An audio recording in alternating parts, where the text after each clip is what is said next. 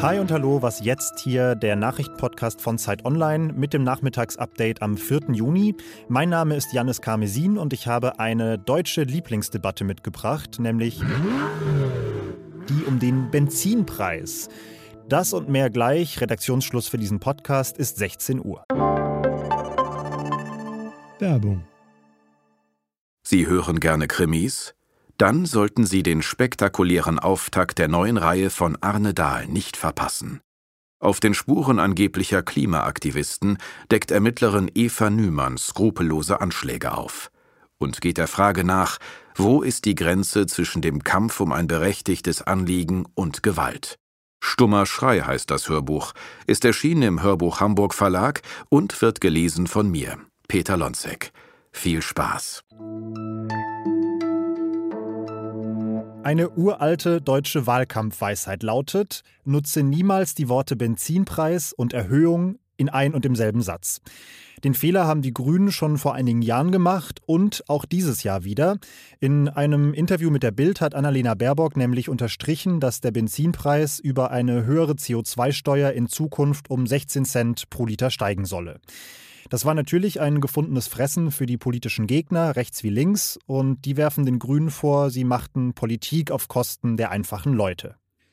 Ich habe jetzt Uwe Jean Häuser am Telefon, Leiter des Zeitwirtschaftsressorts, und er sagt, diese ganze Debatte um Baerbocks Äußerungen, diese Aufregung ist eigentlich eine ganz schön scheinheilige Angelegenheit. Hallo Uwe. Grüß dich, Janis. Uwe, warum denn scheinheilig? Naja, das ist ein altes Muster, was da jetzt wieder hochkommt. Annalena Baerbock spricht davon, dass peu à peu der Benzinpreis um 16 äh, Cent Steuern steigen soll, was eigentlich auch die allermeisten anderen Parteien unterstützen, denn das ist nur eine Umsetzung der geplanten höheren CO2-Preise sozusagen auf das Thema Benzin.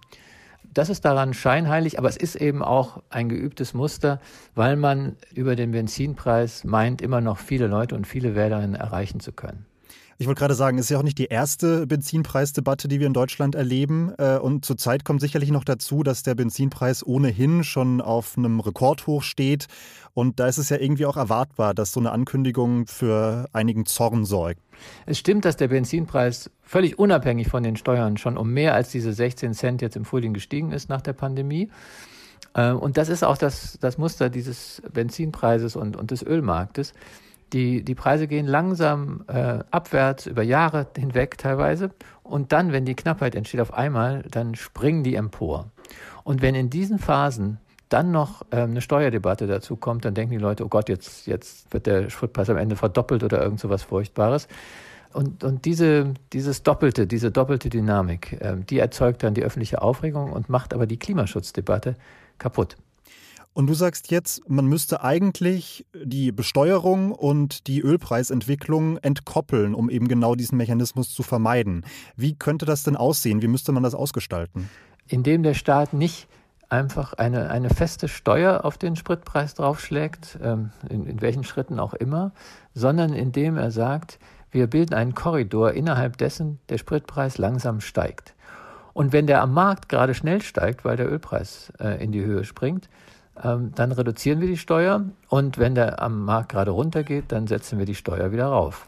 Okay, das klingt nach einer smarten Idee, aber warum tut sich die Politik denn damit dann so schwer? Was meinst du? Ja, Politik tut sich immer schwer damit, ähm, wenn sie Budgets nicht planen kann, wenn sie nicht weiß, wie viel Geld sie einnimmt. Und hier wäre es ja tatsächlich so, in einem Jahr könnte sie recht viel Steuern einnehmen und einem anderen vielleicht relativ wenig.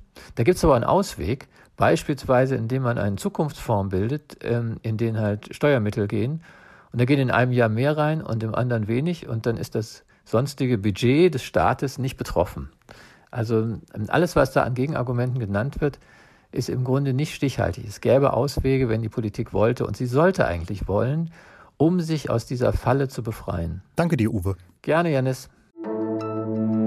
Einer der bekanntesten deutschen Geistlichen, Kardinal Reinhard Marx, hat dem Papst seinen Rücktritt angeboten. Das hat er per Brief getan, vor zwei Wochen schon, aber jetzt heute ist der Inhalt bekannt geworden. Marx schreibt darin, er wolle Mitverantwortung tragen für den sexuellen Missbrauch durch Amtsträger der Kirche in den vergangenen Jahrzehnten und deshalb bietet er an, sein Amt als Erzbischof von München und Freising abzugeben. Es geht um eine Erneuerung und Reform der Kirche insgesamt.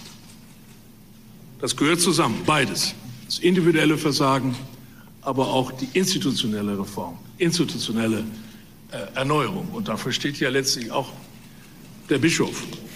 Dazu muss man wissen, Marx hat in seinem früheren Amt als Bischof von Trier einen dem Missbrauch beschuldigten Priester einfach weiterarbeiten lassen, hat sich damals nicht einmal die Akten bei der Staatsanwaltschaft angefordert. So hat es die Zeitredaktion Christ und Welt kürzlich recherchiert.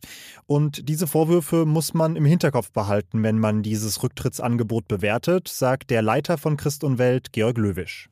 Als der Kardinal kürzlich auf das Bundesverdienstkreuz verzichtete, wurde er fast gefeiert. Aber wie schon damals ist auch sein Angebot an den Papst auf das Amt des Erzbischofs zu verzichten ein Schritt, der unter erheblichem Druck geschieht. Die Entscheidung des Papstes kann dauern. Selbst wenn der Papst Marx als Münchner Erzbischof ablöst, wäre der immer noch Kardinal und könnte neue Aufgaben übernehmen. Um die höheren Klimaziele zu erreichen, die wurden ja jetzt kürzlich auf den Weg gebracht nach dem Urteil des Bundesverfassungsgerichts, müssen die erneuerbaren Energien in Deutschland deutlich schneller ausgebaut werden als bisher. Und um das zu schaffen, will die Bundesregierung offenbar eine Solarpflicht einführen.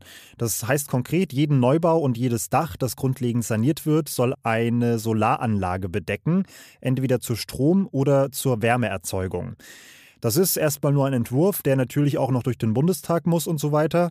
Aber schon jetzt kritisieren Immobilienverbände den Vorschlag, weil er Bauen natürlich teurer machen wird.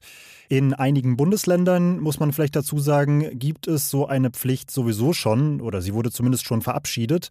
Unter anderem in Baden-Württemberg, Bremen und Hamburg. Und auch in Bayern zum Beispiel hat Markus Söder so eine Solarpflicht schon angekündigt.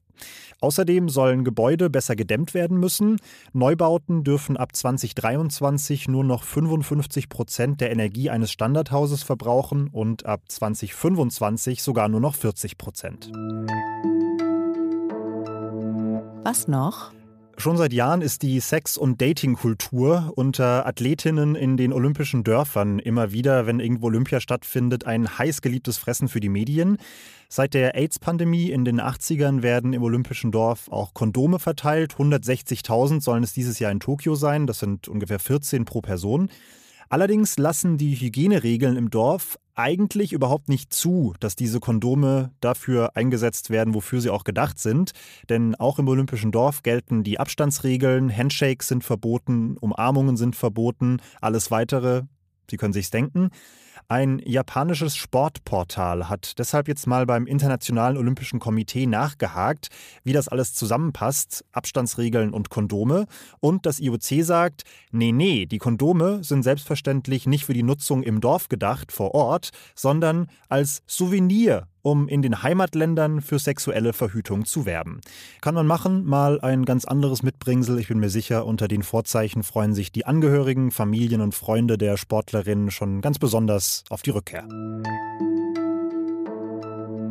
Und das war's mit Was jetzt für heute. Allerdings ausnahmsweise noch nicht für diese Woche, denn morgen erscheint außerplanmäßig eine Spezialfolge von Was jetzt. Meine Kolleginnen Pia Rauschenberger und Christina Schmidt haben den Fall Franco A. nochmal aufgerollt.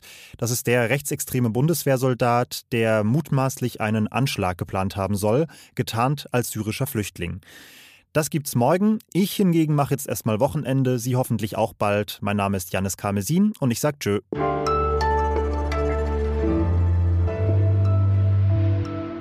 Und ich habe Ihnen noch eine Leseempfehlung in die Shownotes gepackt. Mein Kollege David Hugendick hat sich nämlich Gedanken gemacht, dass wir seit der Corona-Pandemie irgendwie alle wie Beamte reden, also Außengastronomie, Kontaktperson, Vakzin.